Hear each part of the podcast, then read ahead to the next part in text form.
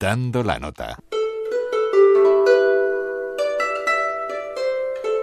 Pues eh, dando la nota, hoy vamos a continuar hablando con Manuel Vilas, que es profesor del Centro Internacional de Música Medieval de Valencia. Don Manuel, otra vez aquí, muchísimas gracias por estar en dando la nota. Un placer, las veces que queráis, yo ya como en mi casa.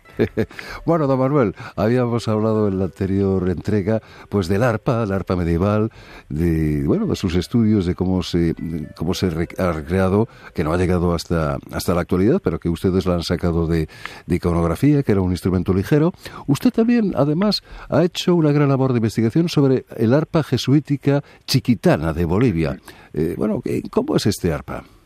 Bueno, este es un, tipo de arpa muy concreto que está en la zona de lo, eh, en la zona jesuítica, la que era la zona jesuítica de las de las misiones de la actual Bolivia, ¿no? Entonces, bueno, es una serie de mm, de ciudades, de reducciones Concepción, San Javier en concreto, ¿no? cerca de Santa Cruz de la Sierra, y allí se han conservado arpas que, que sean del 18 al 19 de factura totalmente jesuítica. ¿no? Llegan los jesuitas, inculcan en cierta manera la cultura europea, pero a su manera. Entonces sale algún estilo realmente diferente. Entonces es un tipo de arpa bastante grande, bastante pesada, con una hechura así bastante rústica, eh, se toca de pie, y tiene solamente una fila de cuerdas. Y aparte en la parte de arriba el clavijero tiene como unos ornamentos, ¿no? Una es una especie de cerdo, chancho que le llaman allá, y otro como una especie así de serpiente.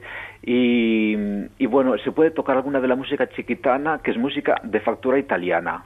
Pues porque es la música que sonaba allí en las misiones, música al estilo italiano tipo Corelli, tipo Vivaldi, tipo Scarlatti, ¿no? Es, es la música esa que curiosamente incluso ahora a los indios de allí les resulta muy familiar porque es la música que han escuchado toda su vida de sus ancestros. ¿no? Entonces, este es el tipo de, de, música que se puede hacer en este arpa. Yo he, recreado el. Bueno, tengo una copia de ese instrumento, yo creo que fue la primera copia que se hizo de, de este arpa. Eh, y he hecho unos vídeos donde se puede escuchar alguna de la música chiquitana, ¿no? de música para tecla que yo he adaptado para, para este tipo de arpa. Y la verdad que es muy, muy interesante todo este mundo y, y lo curioso es eso, escuchar música al estilo italiano tipo Corelli, pero en las misiones eh, jesuíticas del 18 en Bolivia, lo cual no deja de ser llamativo. Una curiosidad, no cabe duda. Usted también ha, ha estudiado mucho el arpa de doble, doble del siglo, del, siglo XIV, que circulaba en la corona de Aragón, ¿no? Sí. Bueno, ese es un instrumento muy interesante. Eh, y está bien en iconografía, no se conserva ningún ejemplar. Y la iconografía está en el monasterio de Piedra en Zaragoza, ¿no? que tiene un, trítico maravilloso que está en Madrid, guardado en un museo en Madrid, y ahí representa varios instrumentos y uno de ellos es este arpa doble que tiene dos filas de cuerdas paralelas. Es la primera vez, mm, juraría, que aparece una, un arpa de, dos, de más de una fila de cuerdas ¿no? en, en la historia. Y esto fue en la corona de Aragón, que fue un, la verdad que una, una zona y un periodo histórico muy vanguardista, muy, muy implicado con la música y donde se han hecho muchos avances en la, en la lutería y en la construcción de instrumentos.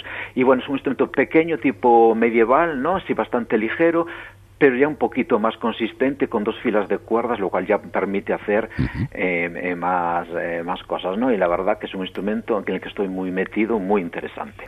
¿Es difícil pasar de tocar una arpa a otra cuando es más o menos grande, tiene estas dobles filas de cuerdas, o realmente una vez que se sabe, pues ya va sonando?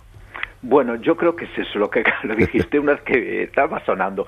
Es verdad que al principio cuesta un poquillo más, también depende de la distancia que hay entre las cuerdas, ¿no? Si unas son más estrechitas, depende también un poco del luthier, pero es verdad que con la edad y con el tiempo cada vez cuesta menos pasar de una a otra.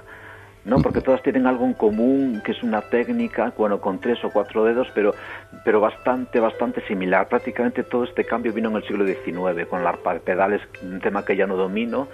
Entonces, ahí donde realmente se produjo un cambio en la técnica. Pero hasta ahí, bueno, la verdad es que al principio sí que cuesta un poquito, ¿no? Pasar de una barroca italiana a una barroca española, pero después con el tiempo y la experiencia, bueno, cada vez cuesta menos.